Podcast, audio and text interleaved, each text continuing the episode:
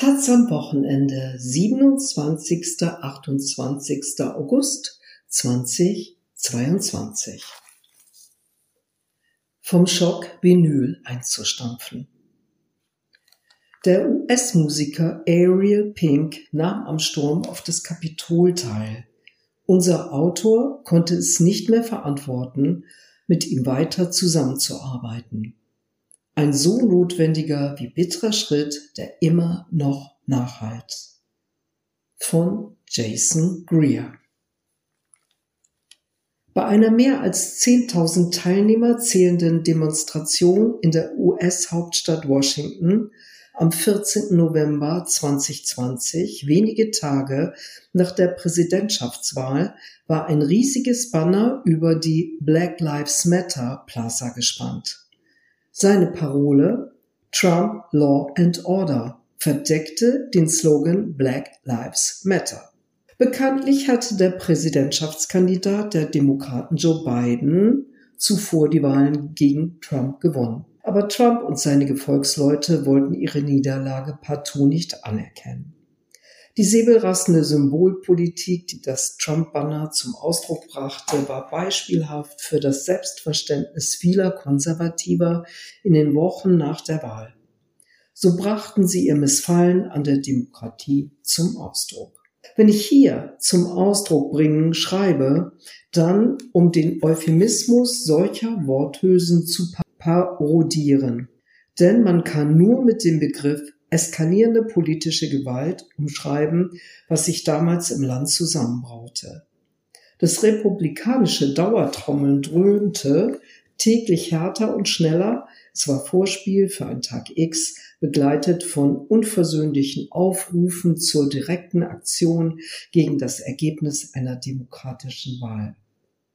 Und dann entlud sich die Gewalt. Am 6. Januar 2021 wurden die Türen des Kapitols nach einem Aufruf von Trump bei einer Kundgebung in der Hauptstadt von rechten Demonstranten mit Gewalt gestürmt.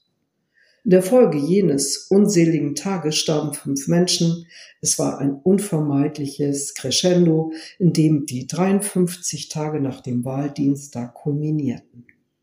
Der Unterschied zwischen einem Euphemismus und seinem scharfkantigen Cousin der Wahrheit und was manchen mehr behagt, der Unterschied zwischen der Wahrheit und ihrem verleugnerischen Cousin der Anschuldigung, drückt der US-Gegenwart einen negativen Stempel auf.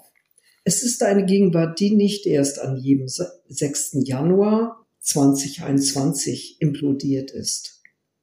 Wenn die USA ihr sozialpolitisches Harakiri der letzten Jahre beibehalten, wird dieser 6. Januar eines Tages zum Nationalfeiertag erklärt werden müssen. Stellen Sie sich für einen Moment vor, wie so ein Feiertag begangen werden könnte. Welche Geschichten sollten geschildert werden? Und was würden Sie über diejenigen besagen, die die Ereignisse herbeigeredet haben? Wer würde an den Feierlichkeiten teilnehmen wollen? Ein ehemaliger Künstler meines unabhängigen Labels HEM wähnt sich bestimmt unter den Ehrengästen. Der kalifornische Musiker Ariel Pink war beteiligt an den Ereignissen im Januar 2021. Es ist bekannt, dass er am 5. Januar an den rechten Protesten bei der Freedom Plaza teilnahm, gleich neben dem Weißen Haus. Als herauskam, dass er aus diesem Grund nach Washington gereist ist, habe ich seine Arbeiten aus dem HEM Labelkatalog unverzüglich entfernt. Diese Entscheidung war für mich durchaus bitter und auch viel komplizierter als gedacht, weil Ariel Pink auch an Projekten mit anderen KünstlerInnen beteiligt war was sich vor wie ein Netzwerk anfühlte, das durch Kollegialität und im Mentoring-Prinzip funktionierte, wurde durch Pinks Rechtswende zum Gegenstand eines düsteren Selbstreinigungsprozesses, dem es sich als beschädigte Community unterziehen musste. Diese Neuaufstellung eines kleinen US-Indie-Labels entspricht das ist meine Hoffnung auf einer Mikroebene dem Heilungsprozess, dem sich die US-Gesellschaft in einem viel größeren Rahmen dringend stellen muss. Im Verlauf dieser Aufräumarbeiten tauchten viele Fragen auf. Am relevantesten bleibt diejenige, wie wir zukünftig überhaupt Teilnahme am Protest definieren. Ist Protest grundsätzlich friedfertig und sind alle ihn schmähenden Aspekte nur Zusätze oder Erweiterungen? Oder kann eine Vehemenz auch Protest untermauern auf eine Art, die jede Form von Partizipation per Definition gewalttätig macht? Ist es möglich, dass diejenigen von uns, die am sichtbarsten sind, nur passiv bleiben? Oder nehmen sie ohne stärkeren Einfluss? Mit anderen Worten, was bedeutet Protest Zusammenhang mit Gewalt? Und ändert sich etwas an ihm, wenn daran bekannte Persönlichkeiten beteiligt sind? Viele TeilnehmerInnen des 6. Januar behaupten, so wie Area Pink auch immer wieder beteuert hat, ihr Mitwirken sei per se noch nicht gewalttätig gewesen. Sie schränken das Ausmaß ihrer eigenen Beteiligung und die Konsequenzen, die sich daraus ergeben, ein und verhindern damit, dass die Reaktion der Community auf das, was in jenen dunklen Stunden in Washington tatsächlich an Gewalt vorgefallen ist, gerecht und fair ausfällt. Und doch hat sich die Musikerszene, in der auch ich mich bewege, einstimmig in Klammern und wie ich finde korrekt in der Beurteilung dafür entschieden, bei den Vorfällen als Ganzes zu bleiben. Die von Area Pink beschädigte Community brauchte einen düsteren Prozess der Selbstreinigung.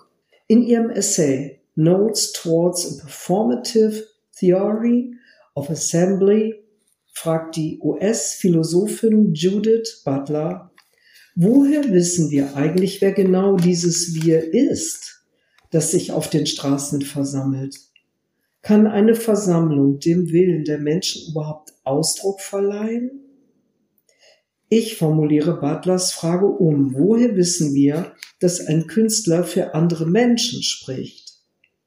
Die Antwort ist kompliziert, auch weil es schwerfällt, diese Frage auf universelle Weise zu beantworten, denn ein Künstler trägt scheinbar keine Verantwortung dabei, das Volk zu vertreten.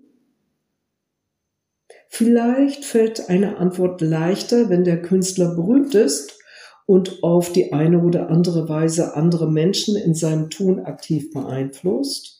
Für mich persönlich war die Antwort daher absolut einschätzbar. Ich kann es nicht mehr vor meinen Verwandten verantworten, warum ich dem Künstler Ariel Pink weiterhin Unterschlupf gewähre, dessen Musik von einem rassistischen TV-Sender zum Spendensammeln verwendet wird. Ich kann vor einer jungen Künstlerin, die mir ein Demo-Tape schickt, nicht bestehen, wenn ich weiterhin mit ihm Geschäfte mache, der frauenfeindliche Äußerungen von Dritten gutheißt.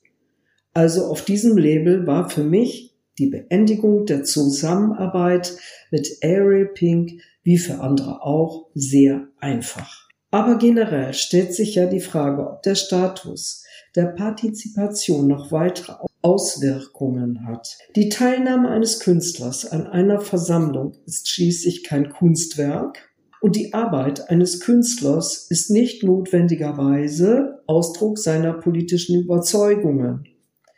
Politische Versammlungen sind keine Kunstwerke und umgekehrt.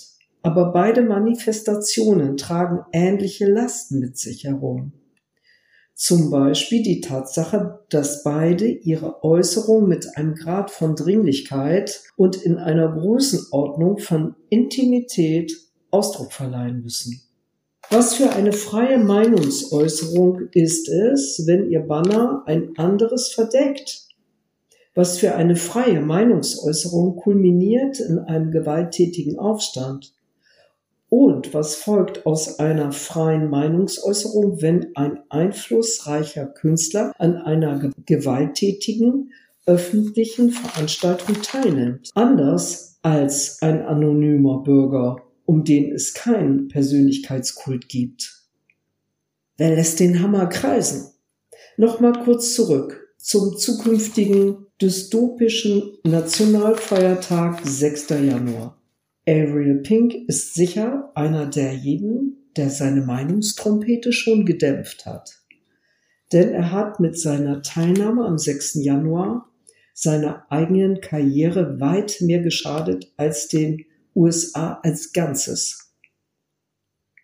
Er hat seine eigene Künstler-Community damit zwar in einen Schockzustand versetzt, aus dem sie dennoch mit mehr Zusammenhalt wieder aufgewacht ist.